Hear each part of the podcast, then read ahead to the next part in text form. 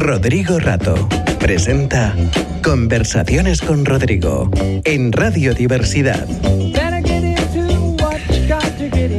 Hola, ¿cómo estamos? Vamos a hablar hoy, una vez más, de la serenidad y de la paz.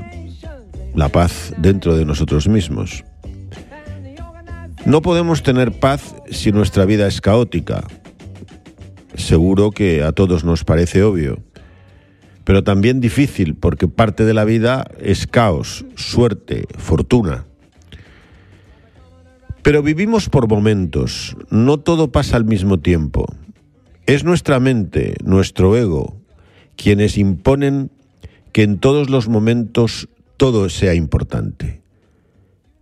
Pero la realidad es que hay muchos momentos distintos y algunos, incluso muchos, son tranquilos Vivamos cada uno. La obsesión de tener todo el tiempo ocupado, lleno de cosas y actividades, no es solo hiperactividad, seguramente sin causa, sino también huida. Huimos de momentos tranquilos con nosotros mismos y sin embargo son esos momentos la fuente de la serenidad y por tanto de la felicidad con nosotros mismos. El tiempo es lo único que no podemos repetir ni recuperar. Hay que ser avaricioso con nuestro tiempo. No se trata de llenarlo, sino de vivirlo. De vivirlo en calma, en la calma del momento. En cada momento podemos ser positivos o afligidos. No importa nada lo que pasó el momento anterior. La realidad es lo que sucede. Nosotros podemos vincularla de muchas maneras, podemos vivirla de muchas maneras. Además, cada momento es distinto, es único y no se va a repetir. La calma física precede a menudo a la calma mental. Pensar lo contrario es ponérnoslo todavía más difícil de lo necesario, porque es buscar la calma en mitad del ajetreo. Por lo tanto, primero, serénate, siéntate, normaliza la respiración. Después puedes buscar la calma. La felicidad es lo más importante por lo tanto, dedícale un poco de esfuerzo y de tiempo, de tu tiempo.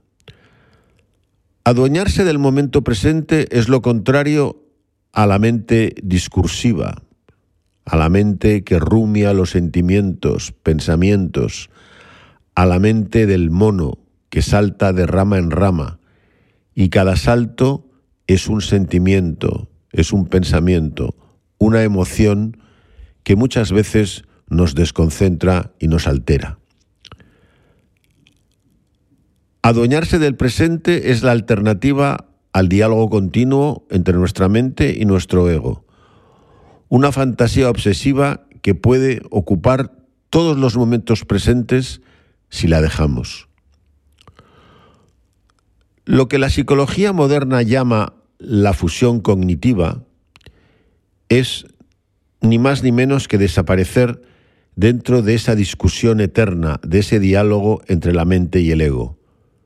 Todos lo conocemos, todos lo vivimos en algunos momentos, pero cuando vuelves al presente, a este momento desaparece y sin dejar huella. Muy a menudo olvidamos rápidamente el mal que hacemos a otros, pero nunca nos olvidamos del mal que nos hacen a nosotros. Eso es fusión cognitiva. Y muchas veces, si no todas, nos trae frustración y toxicidad. El estrés está en nuestra mente, pero también en nuestro cuerpo. Relajar el cuerpo es un buen principio para vivir el momento. Fija la atención en tu cuerpo y escúchalo. Empecemos por el aire, del que hemos hablado tantas veces. Hay una parte del aire que está estancada en nuestros pulmones, porque habitualmente solo renovamos un tercio del aire. Lo hemos dicho muchas veces, respiramos mal. El resto queda estancado en nuestros pulmones. Déjalo salir. Renuévalo y ahí soltarás estrés. Solo necesitas atención y tu propio tiempo. Es solo asunto tuyo. Con ese aire que soltamos, dejamos ir la mente discursiva, la fusión cognitiva entre la mente y nuestro ego. Según soltamos, olvidamos y volvemos al presente. Pensemos en nuestra conciencia como un mar. En el mar hay olas y espuma, en la superficie, pero lo más importante del mar es la cantidad de agua que hay, la inmensa agua que, hay en el mar.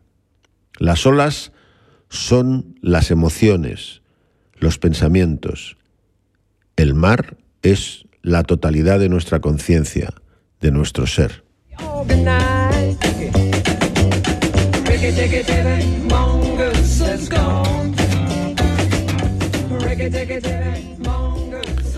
Repetir no solo es una manera de aprender, quizás un poco antigua.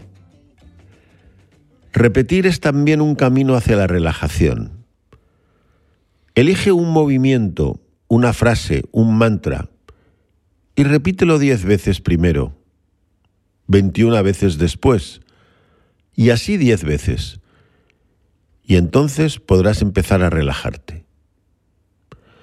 Siéntate, estate cómodo, erguido, cierra los ojos o si quieres entórnalos, guiña un ojo y mira tu nariz. Hay muchas maneras de hacerlo. Relaja tus músculos fijando la atención en ellos por orden. Primero los pies, después los tobillos y así hasta la cara. No tienes prisa, pero sigue el orden. Aguanta haciendo eso cinco minutos, diez minutos, veinte minutos. Mira el reloj si quieres, pero no pares de hacerlo. Cuando expires, cuenta uno y repite hasta 21 veces. Entonces descansa y déjate llevar. Después, vuelve a respirar con atención 21 veces y cada vez que expires, cuenta uno. No busques una meta ni un logro, solo hazlo sin juzgarte. Deja que la relajación se haga a su propio ritmo. Toca y suelta los pensamientos que vengan. No los juzgues ni los califiques de buenos o malos. Déjalos ir y vuelve a la respiración diciendo uno.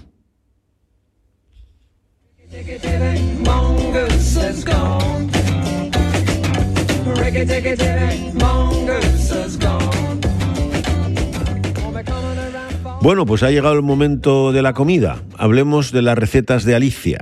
Y con este frío, rabo de toro. Ingredientes: rabo de toro, cebolla, zanahoria, ajo, clavos, laurel, harina, sal y pimienta. También caldo de carne y vino tinto. Se rehoga el rabo salpimentado y enharinado. Se saca cuando está hecho y en el mismo aceite se pocha la cebolla, la zanahoria y cuando la verdura está blanda se vuelve a añadir el rabo, una cebolla con clavos pinchados, unas hojas de laurel y un ajo. Se cubre con vino tinto y caldo de carne se deja hervir hasta que la carne esté separada del hueso, fácilmente dos horas o más. Se retira la carne, se pasa la salsa y se sirve. Pero esto tiene una ventaja además de comérselo. Y es que al día siguiente, con la carne que sobra, se pueden rehogar unas setas y rellenar unos canelones que pondremos al horno sobre la salsa del propio rabo y con un poco de bechamel muy ligera por encima. Así que cocinando un día, comerás dos.